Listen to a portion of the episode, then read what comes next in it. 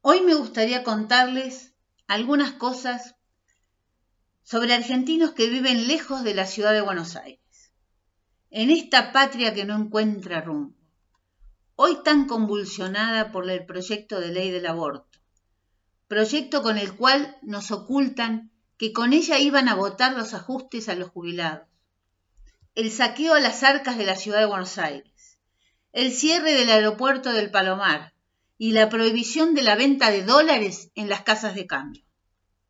Historias que pasan desapercibidas en este bendito país. Hablemos entonces de nuestro Santiago del Estero querido, del gobernador Gerardo Zamora, quien recordó con gran elocuencia este 10 de diciembre como el 10 de diciembre de 1983, el día de la restauración de la democracia. Han pasado 37 años desde entonces. ¿Qué hay después de tantos años y tanta arrogancia? La imagen de Abigail en los brazos de su padre intentando cruzar la frontera tucumano-santiagueña. Solo es la punta del iceberg. A pesar de los medios tecnológicos, Argentina sigue desconectada. No nos equivoquemos, es a propósito. Los señores feudales que hoy gobiernan las provincias deciden quién vive y quién muere. Responsables absolutos de la pobreza, desnutrición, delincuencia, y otras tantas tragedias que hoy padecemos los argentinos. Santiago del Estero es una provincia rica en bosques y montes, pero no posee política fiscal. ¿Política forestal? Tampoco.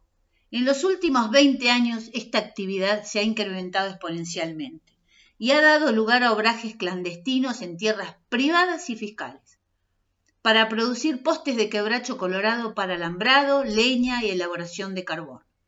Esta es la principal degradación del bosque chaqueño seco.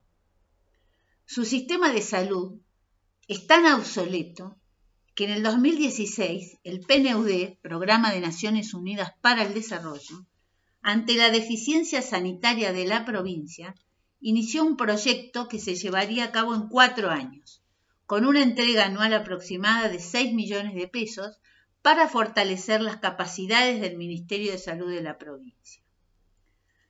Los indicadores tanto económicos como sanitarios son claros. La tasa de mortalidad infantil registrada en el 2016 era del 10,7 y en ascenso, una de las más altas. ¿Es para sorprenderse? No. Con un 54% de la población con una cobertura de salud casi nula.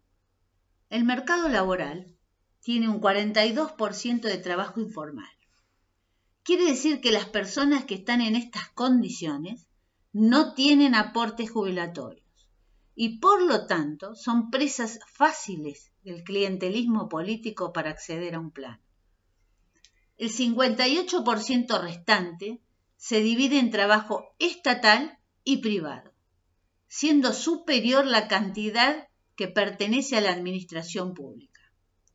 Si sumamos el trabajo informal al de la administración pública, dependen de las arcas del Estado un 65% de las personas en lo que respecta a planes y jubilación.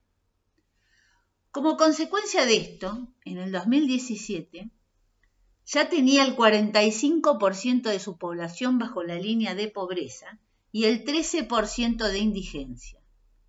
No quiero imaginarme hoy después de ocho meses de cuarentena. Relacionado con la educación, solo el 50% de los estudiantes completa el secundario. Dicen que la tasa de analfabetismo es del 4%. ¿Realmente lo es?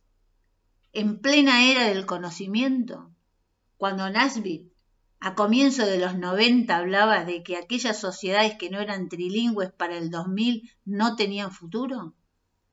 Quiere decir que el 80% de los santiagueños son analfabetos.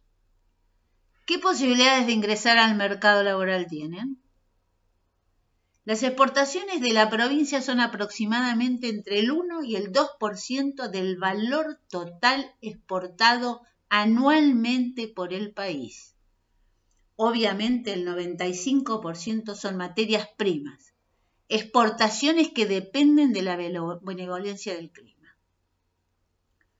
Parece que se repite la historia, como en la Formosa de Gildo Infran, Gerardo Zamora y su esposa Claudia Ledesma Abdala, hoy presidente provisional del Senado, gobiernan prácticamente sin oposición esta querida Santiago del Estero.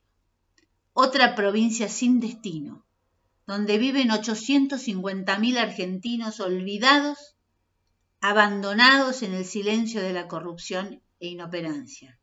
Esta es la provincia donde vive Abigail.